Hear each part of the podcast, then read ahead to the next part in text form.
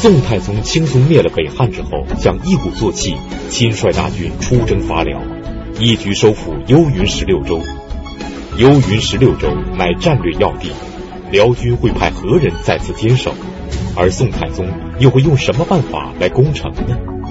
宋辽之间将会展开怎样的激战？这一次，宋太宗能否收回幽云十六州？请继续收看北京海淀教师进修学校高级教师袁腾飞讲述《塞北三朝之辽》第十一集：北宋伐辽。呃，上一讲啊，我们讲到宋太宗平复了北汉，呃，完成了太祖皇帝的遗愿，所以他觉得自己的力量啊很强了啊，因此这个时候就准备一鼓作气。收复幽云十六州，对辽用兵啊。那么宋要对辽用兵，这个时候呢，由于这个数十万宋军将士在太原城下啊屯驻有年，而且呢这个师老兵疲，另外呢就是打下了这个太原，灭了北汉之后，人人求赏，是吧？打完了之后，咱得咱咱得这个。讲点什么吧，是吧？是不是我们得进北汉，然后看什么好，我们弄点纪念品什么之类的，是吧？这个这个时候，将士上下都是这么一条心。一听又要打仗，啊，跟谁打？跟辽打，是吧？这个草原北方草原民族的勇武的宋军将士，最起码是应该听说的，是吧？打个北汉都这么费劲，好不容易打赢了，就以为能休息休息了，接着来，那要跟辽打，不但要跟辽打。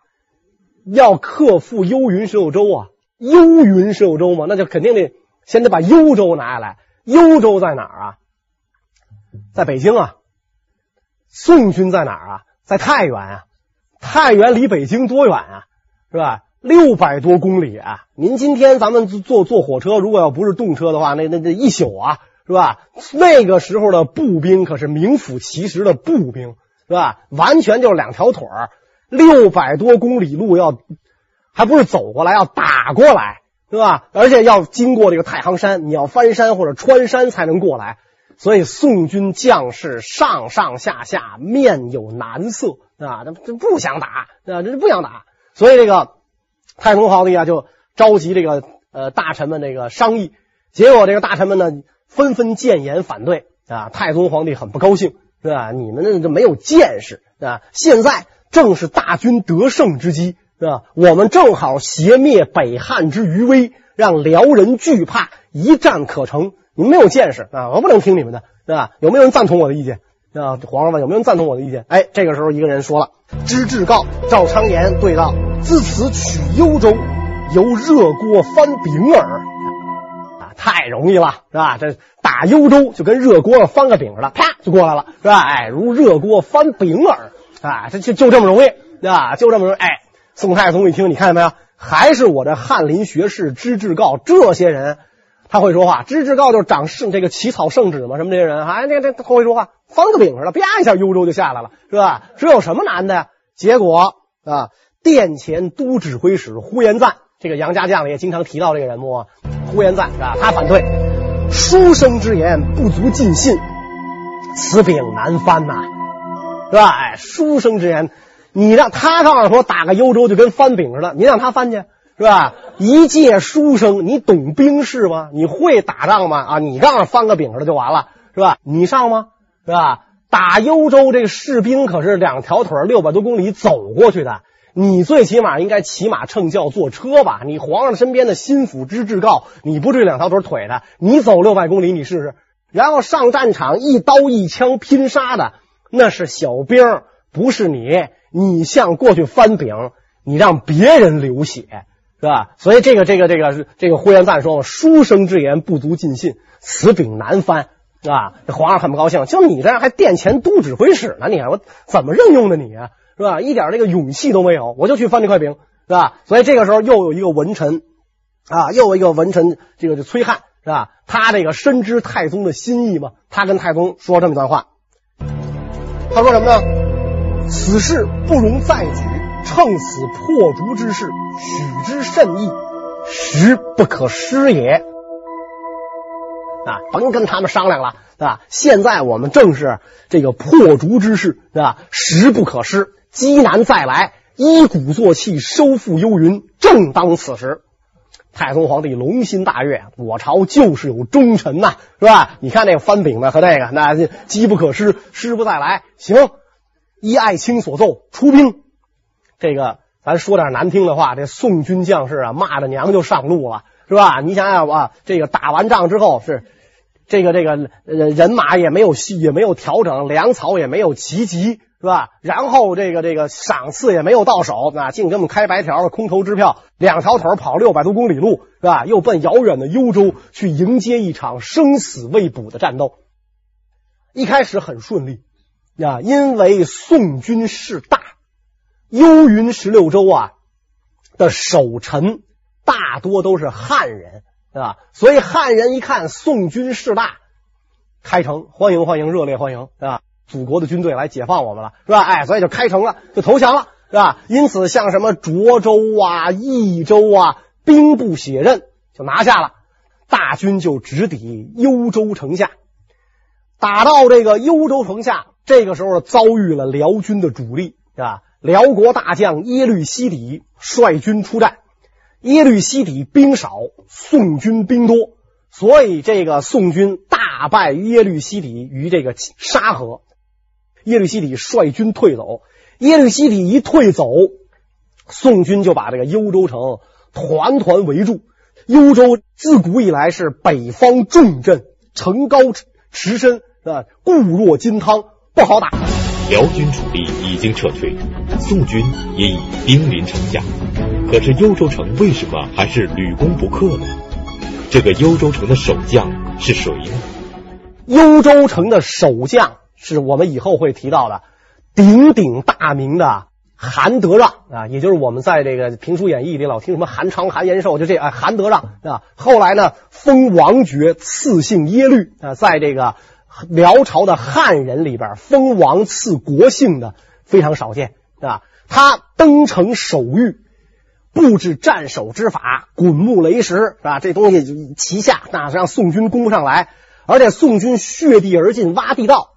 韩德让反方向挖地道，对吧？韩德让也在这个幽州城里往外掏地道，然后在这个地道里边埋上大岗，啊，然后让这个这个辽国士兵啊趴在缸上听声，是吧？趴在缸上听声，这个声学这应该是声学原理，我不太懂。反正他趴在缸上听声，他一听声，他就能够知道这个宋军大概在什么方向挖这个地道，然后他就命令士兵在这设伏。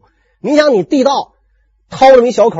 是吧？这这跟今天挖地铁不一样，那么大动静，掏一小口，可能勉勉强强一个人能够爬进来啊。然后一看，哎，前面怎么有个洞啊？怎么跟前面那洞会师了？您这是跟敌人挖通了，是吧？脑袋一过来，大刀就下来了，脑袋就掉了，是吧？所以宋军的地道往往被韩德让所阻，而人家是幽州守将，熟悉幽州地形，他经常把地道挖到宋军背后。然后让士兵从这个地道当中钻出来偷袭宋军，因此我们讲幽州坚若磐石，守而不失，宋军屡攻不克。最后这个宋太宗啊，大军顿于坚城之下，屡攻不克。宋太宗就就就最后都想出什么招来了呢？找了一帮武剑士，跟这个城底下耍杂耍。是吧？这个武剑士啊，是宋太祖培养的，叫这个这啊这个真没法拿我们今天的什么跟他相比较。你说他是杂技吧？军事体操啊，可以像可以可以这么说啊，军事体操啊。你说它是杂技吧？它也不完全是杂技啊，军事体操，几百名勇士啊，然后腰佩利剑，把那剑拔出来往天上扔。啊，就就扔成花样啊！你不是说一扔就完，扔成花样是吧？就跟那个京剧舞台上的表演差不多，扔，然后各种花样，然后马上能接住或者拿鞘接住，是吧？几百人同时扔，那京剧舞台上一个人扔，对吧？你几百人，而且扔的是真家伙，你接不住自个儿就没了，是吧？那歘插进来完了，这个就是吧？几百人，那那剑翻翻飞昏，哎，这飞舞翻飞，是吧？然后你拿剑鞘接，拿手接，然后就打着这打着跟头把着接，这确实挺害人的。据说这个太祖朝的时候啊，这个辽史出使开完了宴会，太祖就让体操队上，是吧？给辽史表演一下，是吧？就说这个辽史啊，往往吓得冷汗直流，是吧？我想辽史吓得冷汗直流啊，他不是觉得这个表演太神奇了，他八成是怕这帮人接不住，是吧？这妈一扔没接住，这是被谁飞过来了？这这这太可怕了，这个是吧？所以辽史给吓得冷汗直流。这一次，这个宋太宗在幽州城下又把这招拿着，哈，大家跟那耍剑。辽国将士看的，咦，真好哎，整天打仗多乏味啊，是吧？这宋朝人不错，是吧？够人性化的，你看，是吧？还在底下给我们给我们演戏，让我们看，每人伸着脖子往下看，挺好玩的，哗哗扔。你说这东西对于打仗它有什么用？你除非能扔上城去，是吧？然后斩几个没用。所以宋军跟这点困于坚城之下，昼夜攻打的时候，辽国开始了。派来了援军呢，是吧？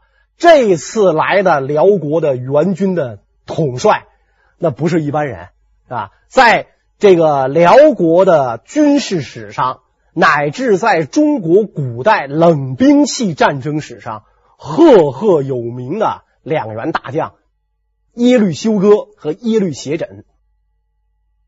这两员大将亲率援军前来，特别是我们讲的这位这个。耶律斜轸啊，耶律斜轸当时是南院大王啊，驻军清河北。他是我们前边讲过，辅佐太祖皇帝开朝、逾越河鲁之孙。所以耶律斜轸率军前来增援，率军一增援，就碰上兵败回来的耶律西底这倒霉蛋了啊！耶律西底跪在阵前，大王饶命啊，末将知错啊，我打了败仗了啊！耶律斜轸说不怨你啊，没关系。是吧？因为你兵少，宋军兵多，瞧我了，是吧？我给宋军点教训。一看耶律西底的部队青色旗帜，马上耶律斜轸下令把咱们军旗全换下来，换成耶律西底的军旗。所以耶律斜轸部队全张青帜，那青色旗帜向宋军进攻。宋军一看，呵，手下败将，你又来了。是吧？你个不知死活的东西，是吧？刚才让你跑了，我这正后悔呢。你又来了，啊！宋军等于就连这个喘息都没有喘息嘛，是吧？喘息未定，掩杀过去。这一掩杀，上了耶律斜轸的当了，是吧？一下这个遇到了耶律斜轸率领的主力生力军，宋军大败，是吧？斩首无数。这是太宗皇帝用兵以来的第一次惨败，但是。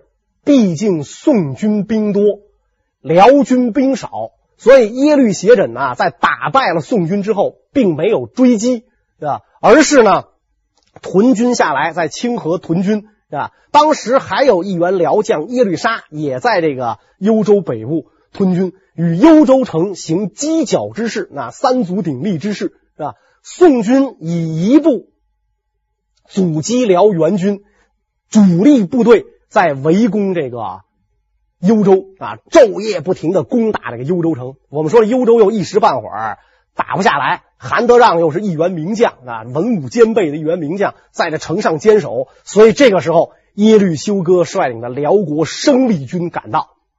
耶律休哥兵分两路，以五千弱卒出阵，邀击宋军，亲率三万主力埋伏于后。结果这个宋军果然上当啊！一看，呵，这些个老弱病残，那辽国没人了，敢派这人出来跟我打仗？于是这个宋军就奔着这五千弱卒就过去了。耶律休哥率领三万主力军及时赶至战场，两军激战于高梁河。今天北京西直门外，大概紫竹院公园这个位置啊，双方在这儿展开了这个激战。这一仗下来，这个。宋军是真真正正的领略到了这个辽国生力军的厉害啊！耶律休哥百战名将，越战越勇啊！宋军是大败亏输，太宗皇帝本人亲自上阵，腿上中了两箭，狼狈的这个逃了下来啊！据说这个耶律休哥呀，也身上多处负伤。以至于这个耶律休哥不能御马啊，他他他受伤了吗？受伤了不能骑马，不能骑马怎么办？乘轻车追击宋军。耶律休哥一出军，耶律斜轸、耶律沙、韩德让四军出发，是吧？一下就把这个宋军的阵营啊冲了个稀里哗啦，是吧？而且这个耶律休哥打仗的时候是趁暗夜啊，暗夜出兵。这个天亮之后，发现这个这个宋军的尸体啊，高梁河两岸铺的满满的啊。每逢追击宋军，耶律休哥都命辽军虚张声势，两两手尽执火把，远远望去，火龙一片。宋军也不知道辽军到底有多少啊。耶律休哥派三百多名轻骑啊，三百多轻骑，双手执火把，人不卸甲，马不离鞍啊，昼夜追击，扰乱宋军。所以宋军是一路走，一路败。刚刚到一个地儿，一扎营。辽国的这个轻骑兵赶到啊，宋军就大喊：“辽国来啦！”上马就跑，对吧？上马就跑啊！然后到一个地儿，刚要喘口气，辽国又来啦，接着跑，对吧？接着跑。宋太宗这个带着箭伤的，一口气的往下跑啊，对吧？就听得四四外四周之外杀声不绝，那真是风声鹤唳，草木皆兵啊！皇上纵马就跑啊，箭矢乱飞，中了两箭，然后这马就掉泥潭里去了，马入泥潭。眼瞅追兵就越来越近，一串火把就过来了，是吧？宋太宗一想，完了，吾命休矣啊！仰天长叹，我为崔汉所误，自导危机，后悔无及啊！真不应该听这书生的话，是吧？还有那翻饼那个，是吧？都想起来了，是吧？一个告我翻饼，一个告我机不可失，这真是机不可失，否则的话。万金之体，贵为天子，哪有机会大腿上中两箭的呀？是吧？所以真是机不可失。那这自自古以来没这种事儿啊！为崔汉所误，至有今日，是吧？后悔无及。皇上正在闭目待死呢，哎，援军到了。宋太宗深陷困境，追悔莫及。就在他彻底绝望的时候，宋朝援军及时赶到。那么，是谁救了宋太宗一命呢？押送粮草的宋将。杨业，这就是《评书演义》里说的这个杨继业。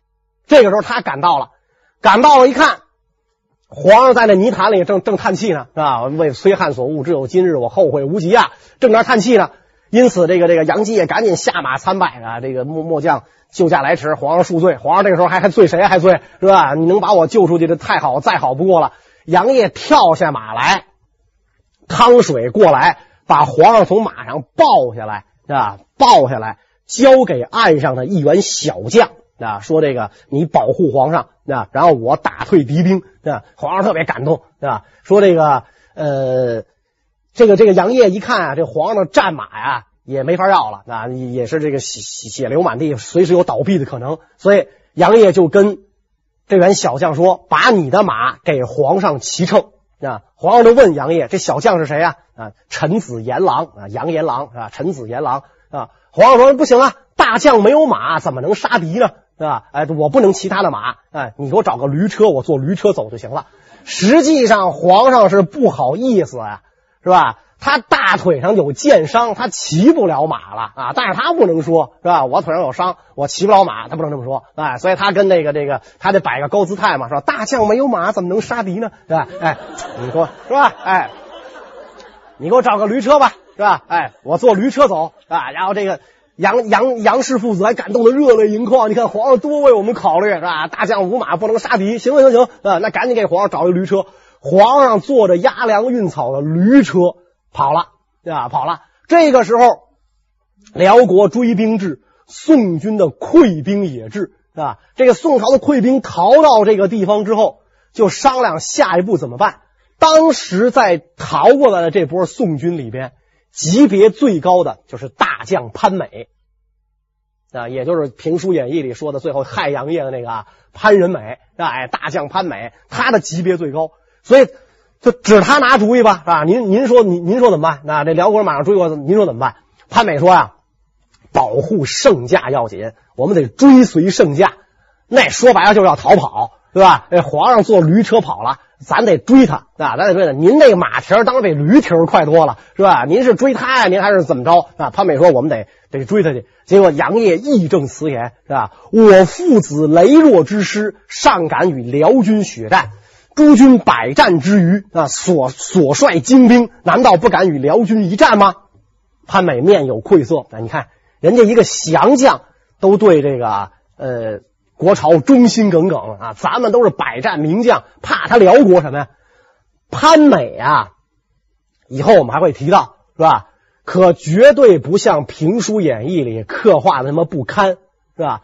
宋朝大军南下，消灭这个五代十国，是吧？灭南唐的首功是曹彬，灭南汉的首功就是潘美，是吧？特别是潘美跟南汉打仗的时候，他是遭遇到了中国历史上极少见的重型武装力量，就是大象军。因为南汉定都广州嘛，啊，南方的热带是吧？南汉训练训练这个战象成军，是吧？咱说这个大象。呃，我我我，因为我不太了解这个大象的习性啊，我不知道这个大象能不能打仗啊。最起码那东西甩着长鼻子那么老高，晃晃悠悠的奔你过来，你第一个反应就是别被它踩着吧，对吧？哎，别被它踩着吧，啊。所以你还甭说，你还甭说这个，咱就不说这个大象它能不能打仗，说它那鼻子把你卷起来扔了，还是那牙能戳死你，咱都不考虑这个啊。就它那个模样过来。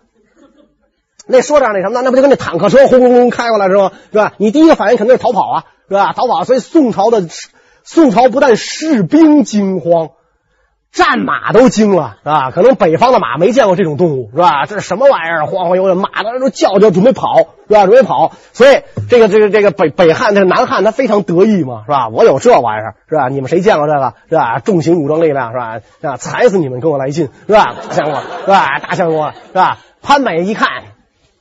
啊，这个这个大象来了，别怕啊，不要害怕，放火箭啊！这个士兵射火箭，所有的动物它都是怕火的嘛，是吧？火箭一排排射过去，这战象就惊了，战象一惊，调转身来就踩南汉兵，是吧？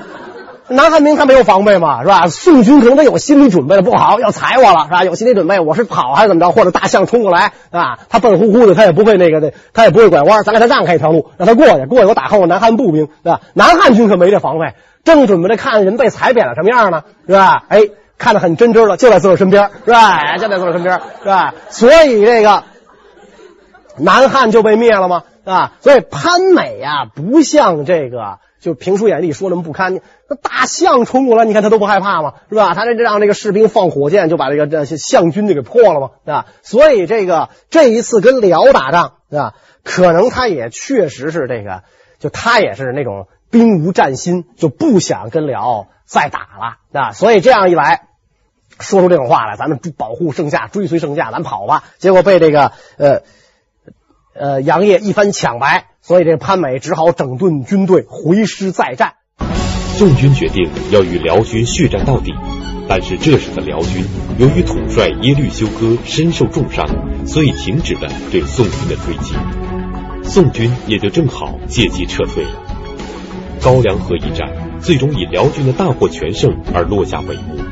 那么，如果仔细盘点一下，这一仗宋军失误在哪里呢？宋朝的失误，第一，不应该在师老兵疲之际出兵，而在这个师老兵疲的情况下，劳师袭远，兵家之大忌。好那，这个错误你犯了，有没有改正的机会？有啊，不是没有改正的机会，是吧？那么，当你打到幽州城下的时候，又犯了一个。兵家大忌，《孙子兵法》怎么讲？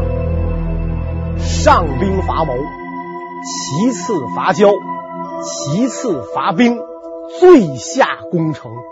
最不会打仗的能干嘛？攻城吗？攻城略地吗？宋军恰恰就是干了这个最下的事儿，是吧？你应该是以一步牵制住这个幽州守军。因为幽州守军呐，他完全是凭着这个地形险要、城池的这个坚厚来防守幽州。他一般情况下不会开城迎战啊！一开城迎战的话，他兵力上兵力这个居寡，所以他不会这么干。他不这么干，那么你只要只需要以一部兵力牵制住这个辽军，主力应该北上啊，把耶律斜轸。耶律休哥、耶律沙的大军击败，再回师攻打幽州，幽州可下。可是又犯了兵家大忌，主力屯驻在坚城之下，给了辽国的生力军以喘息的时机。啊，人家从那个北方草原上赶赶过来增援也好，或者怎么，哎，他也是就长途跋涉过来的。但是呢，他是骑兵，机动速度很快啊。咱们讲过，这骑士一般一个人三匹马换着骑，是吧？机动速度很快，所以一下正中辽军下怀啊。你跟这个城底下，这已经已经不想打了啊，不想打到什么程度呢？宋军屡屡攻不下嘛，打这个幽幽州城屡攻不下嘛。这个时候呢，就是。血地而进，咱们讲是吧？他挖战壕，挖战壕的时候啊，可能那个时候这个这个自然环境还比较好啊，这个生态环境保护的不错。一挖战壕呢，就是水就挖出来了，地下水就挖出来了，是吧？一挖地下水呢，里边有螃蟹，对吧？哎，挖出螃蟹来了，哎，宋宋军还还挺好啊，可以改善一下伙食啊。这一挖出螃蟹来呀，还有意思。这个宋朝的将领啊，就是就正好就看到这个士兵把螃蟹挖出来了，这宋朝的将领啊，就说了这么一番话。蟹者，水物而陆居，失其所也，而又多足，是敌援兵将到之象。而蟹蟹同音，岂不是要班师吗？啊，蟹者，水物而陆居啊，他应该是水里待着东西啊，他在这个路上待着啊，所以呢，他有好多脚，证明什么呢？敌军援兵将到，所以这个不是好兆头。螃蟹的蟹跟松蟹的蟹同音啊，蟹蟹同音，看来啊，咱要班师了，这仗啊，咱甭打了啊，要班师了。可见那个宋军的这种懈怠情绪，对吧？所以并不是说呀，宋军就完全不能战，而是不想战啊。最关键的就是说，你出兵的这个时机不对啊，并不是说完全不能战。但是呢，这一下被辽国打了个。大败亏输啊！皇上都中箭回去了啊！越想这心里就越气啊！啊，箭伤年年复发，最后太宗皇帝驾崩，就是因为这个箭伤复发。如果这个箭头要射到骨头上，那可能当时没有好方法，就那会儿可能是不是没有外科手术的方法能把它取出来，是吧？所以他箭疮年年复发，最后就这个死于这个箭伤复发嘛，是吧？所以心心中泱泱不乐。宋辽啊，这个高梁河之战，证明什么呢？就是统帅无能，是累死三军呐。这个证明了从太祖、太宗朝重文轻武的这个国策是很失败的。皇上对武将啊，他不信任。皇上亲自领兵，太祖、太宗。这个披坚执锐是吧？太宗皇帝亲自领兵上阵，结果呢，呃，有幸中了两箭，再也不敢上阵了。他不敢上阵了，他对武将又又不信任，怎么办？仗由谁来打，就出了问题。宋朝皇帝不信任武将，因此就制定了一系列很特殊的军事管理政策。而且这其中还闹出了不少的笑话。那么，宋朝皇帝是如何用兵打仗的呢？那么，监军是文人，甚至是宦官，不知兵。监军不知兵啊，万一这个主帅坚持，监军跟他怎么说呢？就就就是你你你争论你你争论不过人家。《孙子兵法》你看过吗？我昨天晚上刚看的，那不行，那个是吧？那打仗你光看那个也不行啊，是吧？所以监军不知兵怎么办？皇上为了将从中御啊，这个前线打仗的大将要由中央能够控制住啊，将从中御，所有的将士上前线要依照皇帝的阵图跟敌人作战。阵图是什么东西？中国古代打仗啊，特别讲究排兵布阵啊。那么这个平时的演习。也讲究这个排兵布阵，啊，就是说这个不能说一打仗几千上万上十万的人一拥而上，那是打群架，没有那么打的，是吧？你必须要排阵，啊，因为冷兵器时代，一个人的体力是有限的，对吧？如果你的阵被冲散了的话，那基本上就败局已定，啊，所以打仗要排阵。那么这个平时的演习要排阵，这个阵是有一定的章法的啊。就我们听评书一讲啊，什么一字长蛇阵、二龙金锁阵，它它就什么八卦阵是吧？什么哎这九宫八卦阵，它是有这种章法的，对吧？这些东西呢，评书演义可能是加工啊，是文学色的加工，但是这种阵型啊，在中国古代实际上就打仗的时候，士兵列的队形确实是有据可查的啊。在中国历史上最重视阵图的朝代，莫过于宋朝啊，莫过于宋朝，因为这皇帝就事先设计好阵图，交给这个将领到前线，按照这个阵图扎营列阵出战，完全按照这个阵图，不许有一点的改变。皇帝制定这个阵图的时候，完全不考虑当时的气候情况，前线什么气候你知道吗？不考虑。山川险要不考虑，兵要地质不考虑，自然环境不考虑，什么事都不考虑，完全想当然啊！古书上有这么一个阵，哎，我觉得这个阵破骑兵可以，马上就就弄好了，就给前线将士拿这个阵图去跟敌人作战。前线将士拿着这个前线的统帅拿着阵图就上了前线了，上了前线，打开阵图一看，傻了眼了啊！皇上让我扎营的这地方。一条河呀，是吧？怎么着？将士们都在水里泡一晚上啊，是吧？这这是一条河呀，是吧？这这这，您是按照哪朝的地图给我布的这个阵图啊，对吧？您这是哪朝地图？您这是立道元水经注，那他不行啊，这玩意儿是吧？他他他他这么多年，他他改了，那河改道了呀，是吧？皇上布置阵图的时候，他不看这个是吧？他不看这个是吧？我哪知道这河那河改道了？我没上前线去过嘛，我就给你布置这么阵图，你就扎营吧。那怎么办？啊，问监军啊，监军大人，您看，咱真的在河里泡着吗？监军说：“这事儿我我做不了主吧，是吧？这事儿咱谁也不敢做主，怎么办？快马请旨啊！赶紧这派人快马请旨啊！问皇上，我我们是今天晚上在河里泡着吗？对吧？没等这快马到东京汴梁，这一宿就过去了。谁知道这兵这一晚上就跟哪儿待着了？你说那些个大将，他就真的按照这个阵图打仗？”监军不懂，你大将得懂啊！你就真按这个阵图打仗啊，真按这个阵图打。为什么真按这个阵图打呢？打败了没有我罪过，我是按您的吩咐来的，是吧？我没有没有半点伪谬之处。您让我在河里泡着，我就跟河里泡着。至于跟河里泡着对士兵的身体有什么影响，那不关我的事儿，是吧？遵旨是最重要的。所以我这个按照这个阵图打，打败了没有我罪过。是吧？打胜了，那当然天子圣明，大家具有封赏，一块高兴。如果我改变了这个阵图，胜了还好说，败了怎么办？是吧？败了怎么办？如果要是败了的话，一干人等是要掉脑袋的。皇帝对这个阵图啊重视到什么程度啊？皇上跟手下的这个指挥官说这样的话：布阵乃兵家大法，非。常情所究，小人有轻易者，甚非所宜。布阵就得我说了算啊！兵家大法，非常情所究。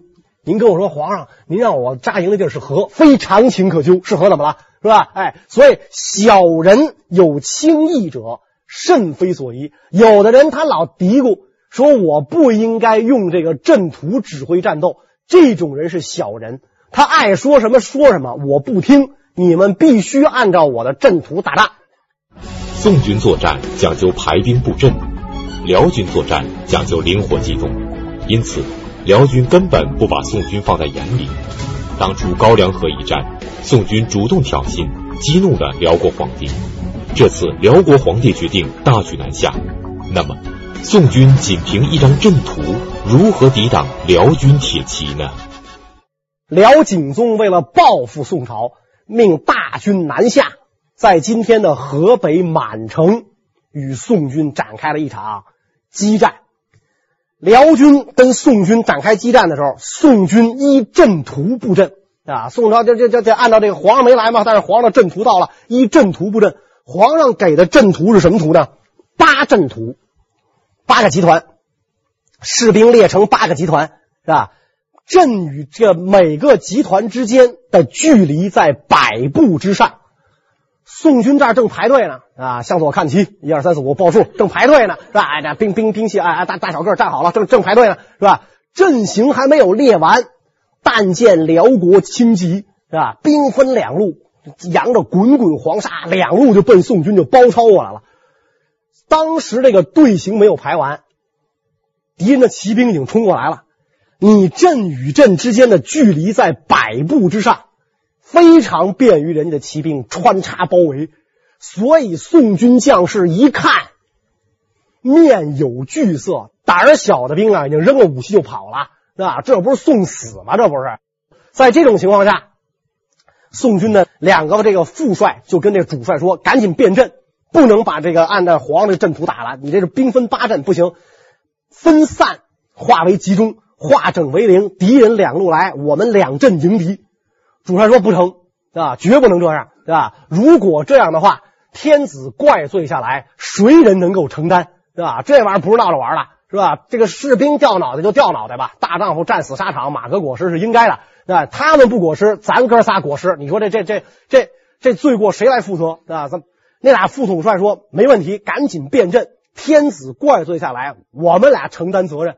啊，主帅这还犹犹豫不决的时候，这个副统帅下令变阵，宋军的将士赶紧就是抱成团了，啊，由原来的八阵变为两阵，上前迎敌，大获全胜，啊，把辽军打退，然后快马奏报京师，干嘛呢？请罪，是吧？对不起啊，我打赢了。是吧？这个这个这个啊，我我我啊，对不起啊，我我打赢了。那你看是吧？那改变了您的阵图，结果我还赢了，这是死罪呀，死罪是吧？天子圣明，臣罪当诛是吧？啊，这一不留神，结果我打赢了。史籍上记载啊，变阵之后，宋军士众皆喜，三战大破之，敌众崩溃，西走西山。